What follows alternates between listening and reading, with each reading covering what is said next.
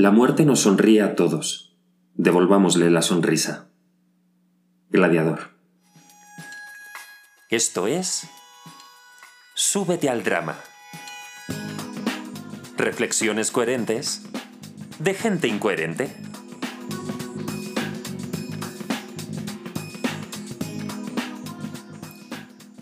Hola, hola, hola, ¿qué tal? ¿Cómo están? ¿Cómo estás? Gracias por seguir ahí del otro lado de, del micro, de las ondas que ya no son ondas, que son cosas del wifi y la tecnología moderna de ahora. Pero como yo siempre quise hacer radio, pues las ondas, eh, se quedan las ondas. Esto es eh, Súbete al Drama, un podcast de Pausa Dramática Producciones y el día de hoy tenemos una invitada y un tema que no me pueden apasionar más. Ella estudió canto clásico o de ópera en el Conservatorio de las Rosas y formó parte del coro también. Es licenciada en psicología por la UNAM, con especialidad en psicología clínica, maestría en psicoanálisis lacaniano también y máster en psicoanálisis y espiritualidad. Lo que, lo que a mí me gusta llamar y escuchar el día de hoy una psicóloga open mind. Eh, y hoy la invité para, para desarrollar el tema después de la vida. Me encanta. Partiendo de su experiencia de más de 20 años estudiando budismo y con diplomado en tanatología budista. Está aquí acompañándonos Amparo Aliseda. Hola, hola Oscar, muchas gracias por la invitación. Ay, gracias a ti por estar Amparo, de verdad. Me, me emociona muchísimo que estemos aquí platicando todas las experiencias que he tenido contigo de, de pláticas. Siempre son extremadamente interesantes y maravillosas toda la información que das y estar aquí hablando de, de un tema tan bonito eh, me, me, llena el corazón de verdad. Bueno, es un tema muy importante. Muy importante. Porque sí. podemos ser presidentes o no, mamás o papás o no, aprender a manejar o no, pero seguro, seguro nos vamos a morir. Exacto. Entonces es un tema importante para todos los que están escuchando. El otro día estaba pensando cómo abordar el, el inicio de, de, la entrevista o cómo, cómo abrir la, este, la plática y hice una reflexión eh, sobre mí. A mí me pasa que siento, también por lo que me dice la gente, bueno, la gente cree que soy muy frío con ciertos temas eh, que universalmente eh, al ser humano les tienen como que afectar más. Y, uno de esos temas con los que yo soy, entre comillas, muy frío es con el tema de, de, la muerte. Yo no considero que sea frío.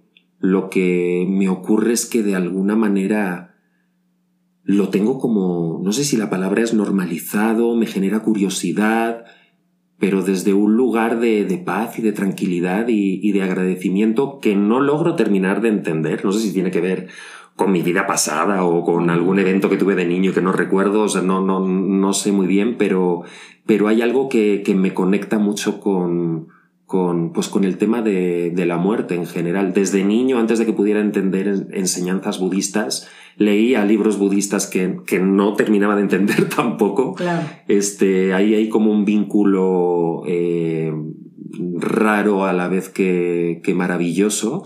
Pues es parte de tu sabiduría natural, pero por lo general la gente no conecta.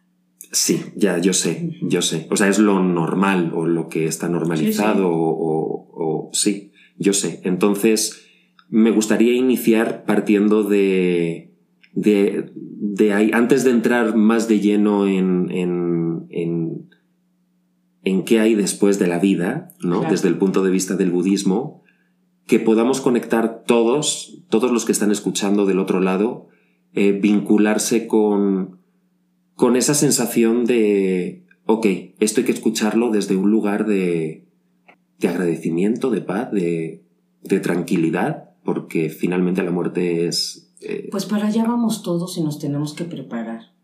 Entonces, programas como este nos ayudan a tener un acercamiento más real uh -huh. de lo que es, para empezar, la vida, la existencia y después el fenómeno de la inexistencia.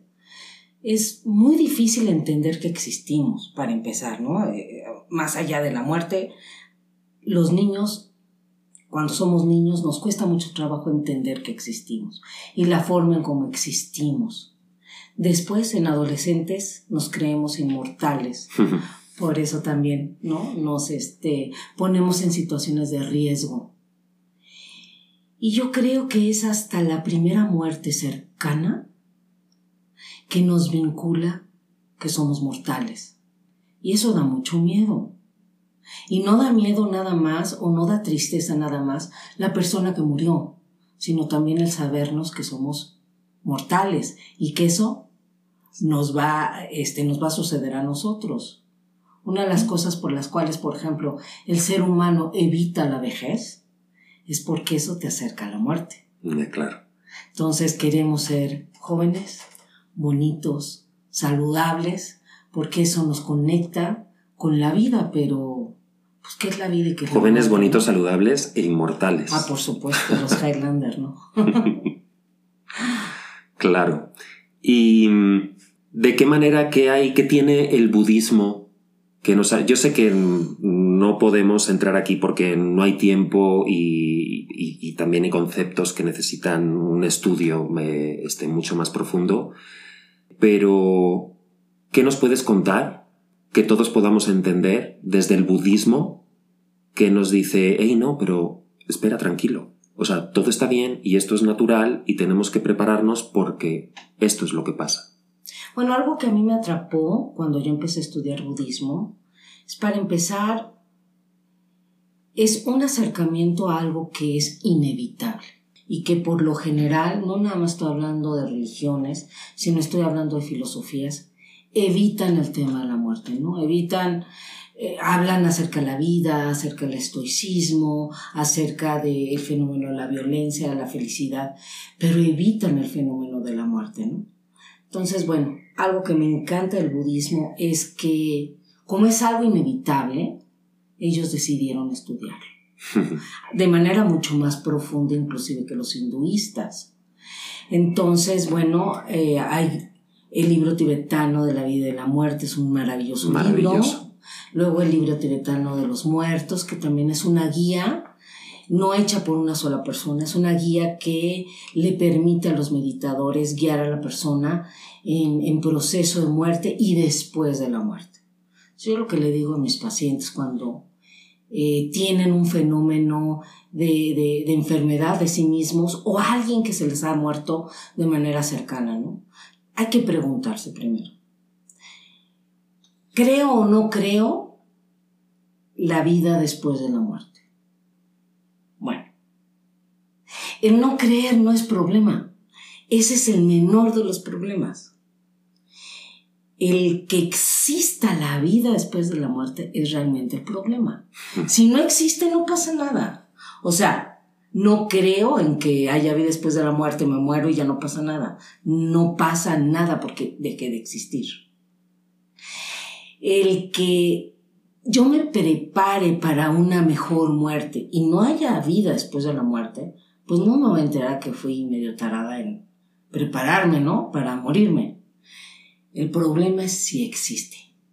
Y si existe y me preparo para morirme, mi muerte va a ser mucho más serena y más placentera, ¿no? Exacto. El problema es si no me preparo, el miedo que me va a dar el descubrir que hay algo más allá de. Entonces, bueno, aquí no es una cuestión, un salto de fe. Es un poquito de lógica. ¿Qué me conviene creer? Y el soltar. O sea, te estoy escuchando, o sea, que eso no, o sea, aún no estamos llegando al otro lugar si es que hay otro lugar, otro estado, lo que sea. Es el soltar, que es lo que le pasa a mucha gente, que de pronto ves que, que, que llevan días, meses muriéndose y no se terminan de morir por esos miedos que tienen, por, por, eh, pues sí, pues, y, no sueltan y, se quedan aquí enganchados y, la agonía la van estirando, estirando, estirando. Es que ahí está la cuestión. Para tener una muerte, una buena muerte, primero uno hay que tener una buena vida.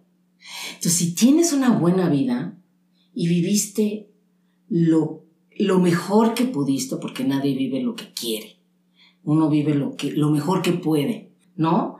Y, uno se hizo mejor persona a lo largo de la, de la vida, creo que la muerte va a llegar mucho más serena, ¿no? una buena vida, una buena muerte. ¿Por qué la gente no se quiere morir? La gente no se quiere morir primero porque no ha vivido, y todavía tienen esta idealización. Si algún día me voy a Europa, si algún día este, aprendo a manejar o regresa el amor de mi vida, o yo qué sé en las fantasías de las personas, ¿no? La fantasía es lo que me va a atar a la vida.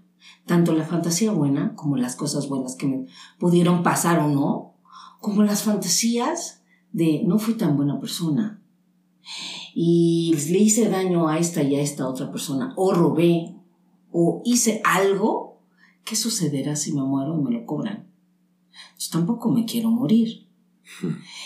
No nos preparan también para la incertidumbre.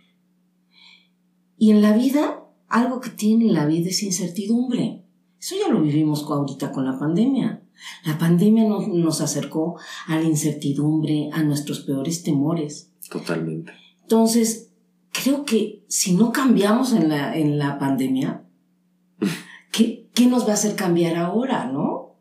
Entonces, qué bueno que haces este tipo de programas para que la gente contacte un poco con su presente, con quienes son y con quienes gustaría ser. Porque es, nosotros no podemos cambiar las condiciones que tenemos, ni cambiar la vida, pero sí podemos cambiar quienes queremos ser quiero ir bien y si me salto pasos o consideras que esto se tiene que contestar después, tú dime. Vale. Pero es por lo que te estoy escuchando ahora. Eh, de pronto siento, puede haber alguien escuchando del otro lado que diga, pero pues si yo tengo pensamientos que eh, he sido mala persona o, o, soy mala persona, este, o lo he sido, pero ahora tengo remordimiento, pero pues como ya lo fui, pues ¿qué hago? O sea, ya me voy a ir al infierno, ¿no? O sea, hablando en plan súper de niño, ¿no? Para que nos entendamos todos. Pues ya lo hice, lo que hice ya, ya lo hice. Yo he tenido recientemente una experiencia de una partida, falleció mi papá, y, y lo que me pasó en esos seis meses antes de que falleciera es que vi un cambio, una transformación en mí y en él, o sea, en mí con respecto a él, pero también en él con respecto a la vida. Y mi papá no, yo no considero que fuera mala persona ni nada, pero bueno, finalmente era un hombre con, con sus miedos eh, relacionados con una generación, etcétera, como todo el mundo. Y vi un cambio en esos seis meses y fue muy bonito cómo se fue porque hubo algo de perdón y agradecimiento de todos con todos dentro de la familia con respecto a él, de él con respecto a nosotros, y finalmente sí nos quedamos con la sensación de que se fue súper en paz y súper tranquilo y súper feliz. ¿Esto es posible? Sí, claro, es parte de, de la hermosura de la muerte, que nos contacta más con nosotros. Y dejamos las cosas no importantes afuera. Empezamos a ver las importantes porque claro, la persona que se va a morir va a perder todo.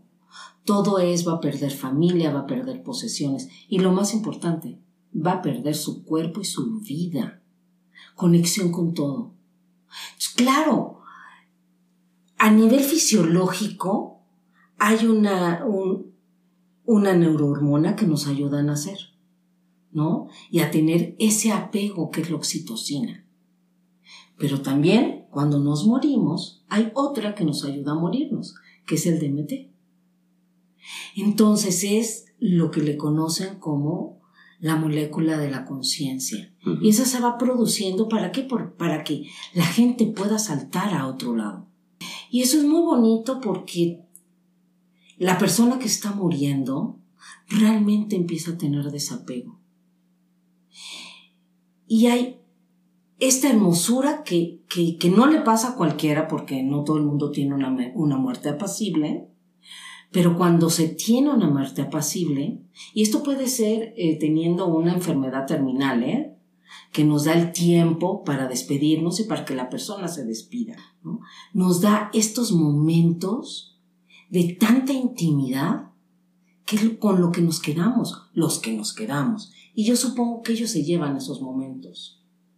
No sé si se acuerden o no después de esto, pero se los llevan.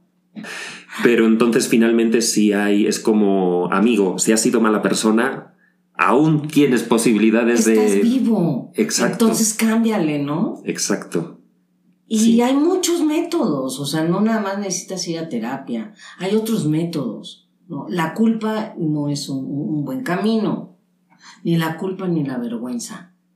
Entonces, bueno, hay que empezar a dejar de sentir culpa y vergüenza, pero hay que tomar acciones reales, ¿no?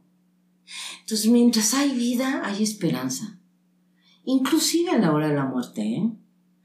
Yo estuve trabajando en un asilo varios años y ayudaba a la gente a morirse, a los viejitos. Era, sí puedo decirlo, es un privilegio ayudar a la gente a morir, porque te contacta con lo más profundo, ¿no? Con un estado de existencia y después con el estado de inexistencia, ¿no?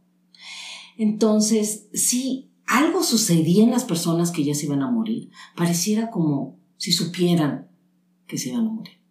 Entonces empiezan a cambiar y obviamente su entorno cambia, ¿no? Que yo creo que eso fue algo que le pasó a tu papá, que tuvo la oportunidad, ¿sí? La vida le dio la oportunidad de tener una muerte, eh, de que en el periodo de la muerte él pudiera tener un contacto más íntimo con sus seres queridos, ¿no? No cualquiera tiene ese privilegio. Sí, es como una especie de planificación Sí, sí. inconsciente. Y también la muerte de los padres, ¿no? Eh, no importa qué edad mueran tus papás, ¿no? Y cuando qué edad tengamos uno, ¿no? Algo que tiene delito en la muerte de los papás es que también te quita un poco el miedo a la muerte, ¿no? Sí. O sea, es cierto que uno se queda aquí sintiéndose huérfano, sobre todo cuando los dos, los dos papás están muertos, ¿no?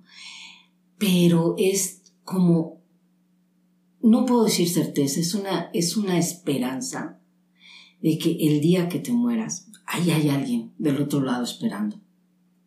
Entonces eso es lindo. No, importa si es cierto o no es cierto, ¿no? Porque eso, como bien dices, no podemos saberlo igual, ¿no? Eh, los budistas lo han estudiado, podemos hablar todo lo que los budistas han estudiado, pero estos son experiencias en primera persona. Yo viví, yo sentí, ¿sí? Yo vi, yo escuché, y son experiencias en primera persona, no son cuantificables y, y- no se pueden meter bajo un este, método científico duro como las matemáticas, la física o la química, ¿no? Sin embargo, esto no le quita la validez de la experiencia. Ujú. O sea, hay gente que ha tenido experiencias cercanas a la muerte. Y es curioso, todos hablan de lo mismo. Todos hablan de un túnel, de un túnel como, como, eh, eh, como si tuviera ondas el túnel o, anillos el túnel, ¿no? Hablan de una luz, hablan de que eh, a veces se les presentan personas conocidas o no, y es una luz brillante que no, que no es cegadora para ellos. Hay una cierta paz, ¿no? Y los que regresan siempre les dicen, pues no es tu momento, tienes que regresar, ¿no? Y, y es curioso que esto se dé no nada más en, en una cultura occidental, se da en una cultura occidental, oriental, se da en Nueva Zelanda, se da este, con, los, con los aborígenes australianos, o sea, es una experiencia que no se sabe de dónde. Los neurocientíficos pueden decir, bueno, es que ya el cerebro se te está fundiendo en tal y tal parte del cerebro, ¿no? Pero pues no lo podemos saber hasta que no nos pase. Pues sí. pues sí. Y, a ver, voy a abrir la puerta. ¿Qué pasa? Bueno, sí me gustaría que, que vayas guiando tú, que tienes claro la, como la, la estructura y el paso a paso, pero sí, o sea, es, es abrir la puerta a, a todas estas dudas, quizás miedos que, que podamos tener sobre los temas de, del karma, del dharma, qué te- qué es lo que pasa, de, de- de lo que se llama también el bardo, eh, ese espacio entre la vida y la muerte que, em, ¿Qué, cuál, es el, ¿Cuál es el proceso, eh, el, el paso a paso que nos cuentan los budistas de esta parte de, ok, dejamos de vivir, pero aún no morimos? Hay como algo ahí en medio. Claro. Que es como, es como un examen, una limpieza, un lugar de reponerse. ¿Qué es lo que pasa ahí? Para empezar, bardo significa periodo. Entonces ahorita estamos en el bardo de la vida. En el momento en que nos surge una enfermedad, que es la que nos va a llevar, por ejemplo, a la muerte, empieza el bardo de la muerte. Desde que ya inicia la enfermedad. exactamente. Porque es algo que te va a llevar a morirte. Entonces, en el bardo de la muerte, bueno, ¿qué es lo que va sucediendo? Para los orientales tenemos cuatro elementos. Entonces, estos elementos van a ir colapsando en el momento de la muerte. Eh, hay señales oníricas, hay señales físicas y hay señales mentales. Estas señales se van dando alrededor de seis meses antes de la muerte. Entonces también podemos prepararnos cuando estas señales aparezcan. No necesariamente porque estas señales aparecen, es que seguro, seguro nos vamos a morir. Puede suceder que nos aparezcan algunas porque estamos medio enfermos y de pronto desaparezcan porque todavía no entramos al barro de la muerte. Ajá. Ahí van las señales físicas. Las orejas crecen. Ok. la lengua se ensancha ya no podemos ver la punta de la lengua o la punta de la nariz. Los ojos se van como hacia arriba, es decir, eh, se empieza a ver lo blanquito de los ojos. Eh, empezamos a perder temperatura corporal en las manos, en los pies, pero sobre todo abajo del ombligo. También se empieza a confundir eh, sabores por ejemplo, el vino tinto por jugo de uva, o ya no, ya no les sabe la comida, entonces empiezan a hacer eh, las personas, no sé, eh, mezclas raras, por ejemplo, no sé, sopa de fideos con agua de piña, eso le pasó a mi tío, ¿no? Y le sabía bien. La comida deja de saber. Es también curioso porque, bueno, es parte del desapego de este cuerpo y de estos, de estos cinco este, sensaciones que tenemos, ¿no? Eh, la sombra que se forma mientras estamos bajo el sol, como, a las, como alrededor de las una de la tarde, dos de la tarde, que la, la, sombra debe de estar como muy nítida, no está tan nítida. Esto es muy curioso con la gente que se va a morir. Y son señales de los cuales hablan los budistas, ¿no? Bueno son de las que ahorita me acuerdo. Luego están las señales oníricas. Las señales oníricas son las que se tienen en los sueños o es en, ese estado justo cuando te vas a dormir o justo cuando te estás despertando, ¿no? La gente se sueña desnudo. Se empieza a soñar con que eh, ve a sus parientes ya muertos. Pero sobre todo sueña con que va a viajar hacia el sur. También es curioso porque, bueno, y esto es por el polo magnético en el norte, por eso se viaja hacia el sur. La gente ya muy viejita eh, también escucha, escucha eh, a, personas que vienen por ellos, o escucha niños, niños este, corriendo. Es súper, súper, o sea, más allá de, de que sea información que venga del lado budista, esto de los niños es súper internacional. Sí, Se escucha muchísima gente. Sí, sí, y si uno va a los asilos, las enfermeras te lo van a, mm. a decir, esto es lo que les sucede. Y ellas ya saben, ¿no? Cuando estas señales empiezan a aparecer, ya saben. No, no te regresa, en, fisiológicamente hablando, cuando aprietas tu dedo, te regresa la sangre luego, luego, ¿no? Bueno, ya no regresa tan luego, luego la sangre. Y luego están las señales mentales. Uno empieza a modificar la gente que antes te agradaba, con la cual querías pasar mucho rato, ya te empieza a fastidiar.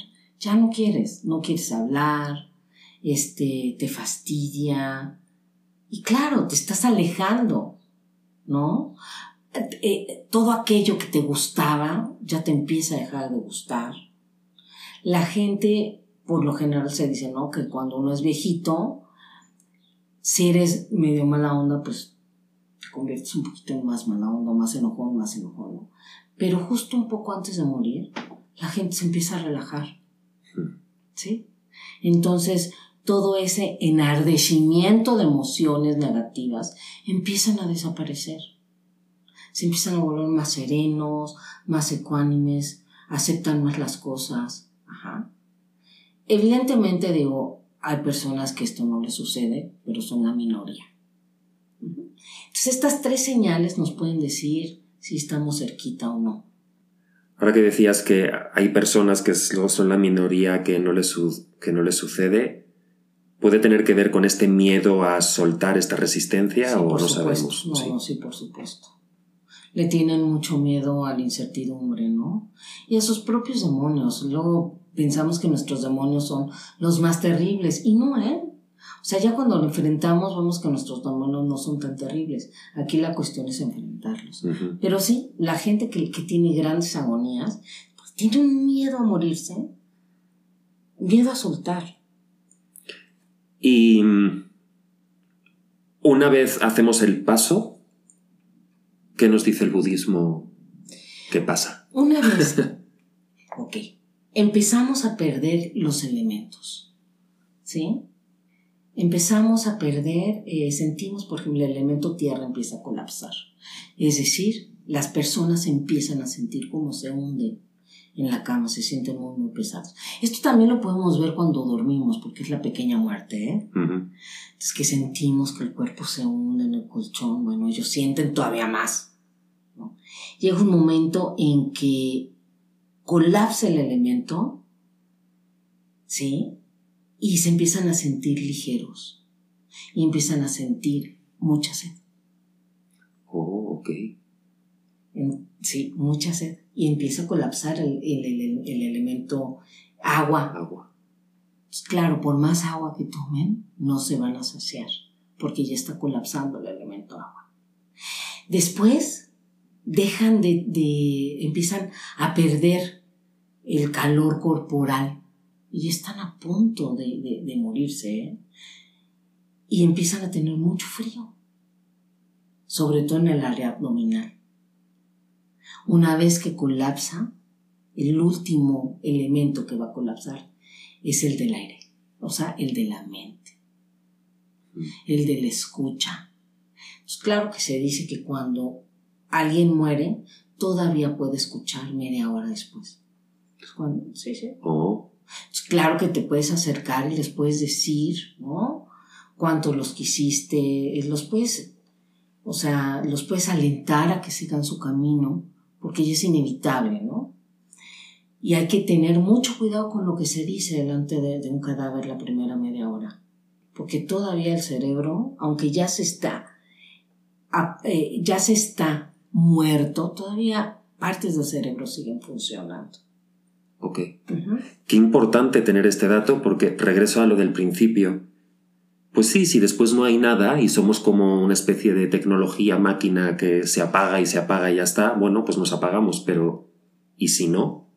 Si es que nos vamos apagando poco a poco, el cuerpo se va apagando poco a poco. Sí, no, quiero decir, si esa conciencia mm. sigue, lo que comentabas al principio de, pues si no hay nada más, ok, pues no hay nada más y ya está, ¿qué problema hay? Claro. Pero ¿y si sí hay algo más? Qué importante es tener esa conciencia de cuidar las palabras que se dicen delante de, pues de, un muerto. Y se nos ha ido mucho esta sabiduría que antes se tenía de tener, por ejemplo, los, al cuerpo tres días, ¿no? Toda esta sabiduría se ha ido. ¿Por qué se hacía? No era para ver si había catatonia, ¿no? Es decir, que la persona seguía viva. Que es lo que creemos, que era por eso. No, no, no. Es porque la persona una vez muere, tarda media hora en entender qué le está pasando, ¿no? Sale y entra por su cuerpo y a la media hora conecta con lo que se le llama la luz clara de la mente. Pero es tan vasta porque es eh, una especie de supraconciencia. Se tiene la conciencia y se tiene la memoria de, todo lo que se pasó en vida, ¿no? No nada más la memoria de lo que nosotros vivimos y no nada, no nada más la memoria de lo que nosotros pensamos y sentimos, sino podemos accesar a los pensamientos y sentimientos de las otras personas con las cuales contactamos. Entonces eso es lo que se le podría llamar el juicio final. Se accesa a esta que es tan vasta que la mayor parte de la gente colapsa y se desmaya. ¿Cuánto tiempo nos desmayamos? Casi tres días. Por eso es importante mantener el cuerpo mm. sin que se mueva, ¿no? Este, con mantras, con cantos, con algo que te sintonice con la espiritualidad, ¿no? Y con una espiritualidad elevada. Y se nos ha ido. Ahora, digo, ya higiénicamente hablando no se puede, ¿no? Galloso nos dice o este, otras funerarias que tenemos que sacar a nuestros muertos o que nuestros muertos tienen que ser incinerados rapidito, rapidito. No es que suceda algo grave, simplemente eh, se acelera el proceso de la muerte, ¿no? Entonces esta persona está como desmayada dentro de sí, todavía está dentro del cuerpo. ¿Dónde está? Está en el esternón, ahí donde decimos yo. Ahí se encuentra la gota indestructible, mm. que es lo único que pasa de vida en vida esta gota se abre, que eh, en, vida la tenemos cerrada, entonces se abre, aparece en la conciencia y está ahí esperando a salir por alguno de los orificios, por los ojos, por la boca, por los oídos o, idealmente, por un orificio que se abre en la coronilla. Si salimos por la coronilla ya lo hicimos y para eso los budistas tienen eh, pues muchas prácticas para poder ellos en vida simular su propia muerte y hacer como si salieran por la coronilla, ¿no? Pues generalmente, bueno, pues se sale por los oídos, por la boca, por inclusive por el ano. Hmm. Entonces, son tres días en los que no hay que mover el cuerpo. Yo lo que me he topado es que la gente, justo cuando toca los cadáveres, tiene la mala costumbre de ir a tocar los pies, porque los pies Conecten con la persona en la cabeza. ¿Dónde estamos generalmente? ¿Dónde está nuestra conciencia? ¿En los pies? Está en la cabeza. Conecten ahí. ¿No? Ves en la coronilla, toquen la frente. Allá, aquí, en, la cabeza, no en los pies. ¿No? Entonces hay que dejar, los budistas dejan alrededor de tres días el cadáver para que la conciencia despierte de este especie de, pues desde desmayo, ¿no? Y ya empiece el proceso del bardo, ¿no? Del renacimiento. Hay una diferencia entre reencarnación y renacimiento, ahorita la, toco. empiece este proceso de a dónde voy a renacer o cómo voy a renacer, en, porque hay seis reinos, entonces, pues depende la, eh, justo el karma que tengamos, vamos a ir a renacer por ahí. Día de mientras, si cuidamos el cuerpo, si, si tenemos buenas oraciones, pues también le podemos ayudar a nuestro muerto a tener un mejor renacimiento. Y vuelven a suceder estas etapas de los cuatro elementos, ¿no? una y otra vez. ¿Cuánto tiempo se lleva una persona después de muerta en volver a renacer? Alrededor de tres meses más o menos. Entonces, durante tres meses podemos hacer muchas cosas. O sea, dicen, bueno, pues las oraciones no, funcionan. Funcionan muchísimo. Hasta nosotros nos funcionan. Para nosotros serenarnos. exacto. Y no importa si son mantras o no importa si son este, misas católicas, eso no importa. El chiste es ayudarnos y ayudar a la persona a tener una mejor transición. ¿No? ¿Qué sucede si el cuerpo se toca antes de los tres días? Bueno, pues lo único que hacen es despertar la conciencia que estaba desmayada y lo hace mucho más rápido. ¿No? Es lo que pasa. Estoy positivamente preocupado eh, por el tiempo que tenemos ahora. Ok. Em, y porque esto está súper interesante, ¿o no? Entonces, me gustaría. Me gustaría preguntarte si podemos tener la posibilidad de grabar otro día, más Claro. adelante otro programa, y que trate sobre la reencarnación. Sí, sí. Y Es más, te podría decir, grabar un programa donde trate solo el proceso de la muerte y después otro del proceso del renacimiento. bueno, aquí ella lo está diciendo, están todos ustedes de testigos. y, y entonces, esta pregunta que te voy a hacer, creo que ya sé la respuesta, pero el tema, el, el- el común tema del, del karma, de cómo entendemos el karma y demás, iría dentro de, de, de uno, de una de estas dos Ah, claro, entrevistas. claro, claro. Bueno, ahorita te puedo dar ah, un resumen rapidísimo porque además está muy mal entendido el karma. Ajá, sí, El sé. karma se cree que es todo lo malo que hiciste y entonces la vida o Dios o lo que sea te va a ir a cobrar. Karma no es eso, karma es acción-reacción. Ahorita estamos haciendo karma. Todo lo que yo hago va a tener una consecuencia, ¿no? Es causa, es efecto. Eso es el karma. Hay karma positivo, hay karma neutral y hay karma negativo. Karma positivo me va a florecer en cosas bonitas. Karma ne- negativo en cosas horrorosas. Y karma neutral, por ejemplo, ahorita que hace muchísimo calor. Pues bueno, lo tenemos que sufrir todos o no, pero eso es un karma neutral. ¿no? No nos afecta en realidad. Luego, ¿qué es el Dharma? El Dharma son las enseñanzas, en realidad. Y no son las enseñanzas nada más de Buda, son enseñanzas para un mejor este, proceder en la vida y un mejor renacimiento. ¿no? Entonces, depende cuántos tengas en, en- tu, en tu banco, en el karma, es también la dependencia de dónde vas a ir a renacer. Eso es así en términos rapidísimos. Ok. Ok, bueno, pues ahí esperemos el desarrollo de todo esto, pero, pero bueno, está súper interesante esa, esa aclaración porque sí, al final nos vamos, nos vamos a lo fácil, ¿no? A Claro. cuidado con esto, esto es malo, esto luego va a ir en contra de ti y demás. Y, y- y es todo mucho más extenso Claro. e interesante de, de entender. ¡Wow! Ay, pues muchísimas gracias. Pero esto no acaba aquí. Vamos rápido con las tres dinámicas. Em, Este podcast eh, es una producción de pausa dramática y haciendo honor a, a ese concepto, te quiero preguntar, ¿en qué momento de tu vida tuviste que hacer una pausa dramática? Ay, he hecho varias. Se- Seguro. Pero bueno, las pausas dramáticas, o como yo las entiendo, fueron eh, pues procesos en donde modifiqué mi vida completamente, ¿no? Exacto, estoy súper de acuerdo.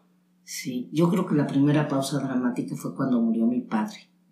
Yo tenía casi 17 años. Entonces esa fue una pausa dramática que modificó mi vida, ¿no? Otra creo que cuando me casé, otra cuando me divorcié, ¿no? Otra cuando decidí estudiar psicología, que no estaba tampoco muy clara de exactamente qué quería, ¿no? Y sí, o sea, esas son las pausas dramáticas. Muchas gracias. Gracias por compartir. Eh, ¿Algún libro, canción, poema, película, serie que quieras compartir, que quieras recomendar? Más allá de, este, de los sueños es preciosa. El libro de la, de, eh, tibetano de la vida y la muerte. Más allá de los sueños, película. Película, sí, sí, con Robin Williams. Luego el libro tibetano de la vida y la muerte es precioso. Y ya después se quieren internar eh, una, una vida con significado, una muerte gozosa también. Es un libro increíble, ¿no? Que nos explica de manera como muy didacta qué es la muerte. Y bueno, creo que... Bueno, ahí quedan unas Sí, cuantas sí, sí. recomendaciones. Hay mucha tarea. y por último, eh, nuestra invitada anterior, que fue Laura. Luz, este, te dejó una pregunta sin saber quién ibas a ser tú. Ok. Y la pregunta es, ¿con quién te gustaría sentarte a tomar un café eh, por 30 minutos o por un rato? Ah, especificó alguien que ya existió, que existe, que no existe o que está por existir. No, que sí existió, pero ya se murió. ¿Quién es? ¿Quién es? Pues fíjate que mi guru, Ok. Geshe el Sanjatsu. Creo que me encantaría con 30 minutos, sería maravilloso. Sí. Maravilla. Bueno, pues muchísimas gracias, eh, Amparo. Ah, sí, eh, se me olvidaba. Eh, ¿Qué pregunta quieres dejarle a, a nuestro siguiente invitado, invitada, invitade? Ok, yo puse esta pregunta porque muchas veces hablamos y hablamos y la verdad es que no llevamos muchas cosas a la acción. Entonces es una pregunta para la siguiente persona que no sé quién es, pero sí que, y esta es una pregunta no nada más para esta persona, para todos los que están escuchando, ¿no?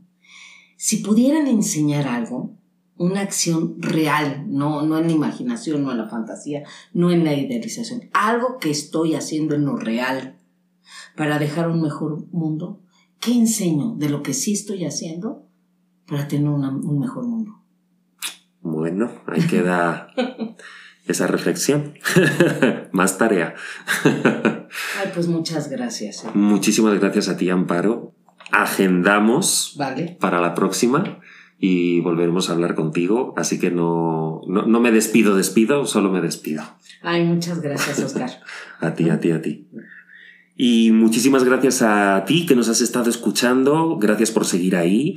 Nos, eh, nos escuchamos en el, en el próximo programa. Muchísimas gracias a Pausa Dramática, a Mauri Correché por la música, a Marichelo García que nos va intenseando con el tiempo y con las cosas para que esto salga como tiene que salir.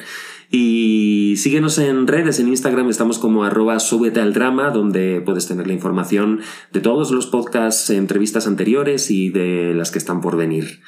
Y como siempre, termino con, con una bonita frase y hasta el próximo episodio. La frase de en esta ocasión es una buena vida, una buena muerte. Amparo Aliseda. Reflexiones coherentes de gente incoherente.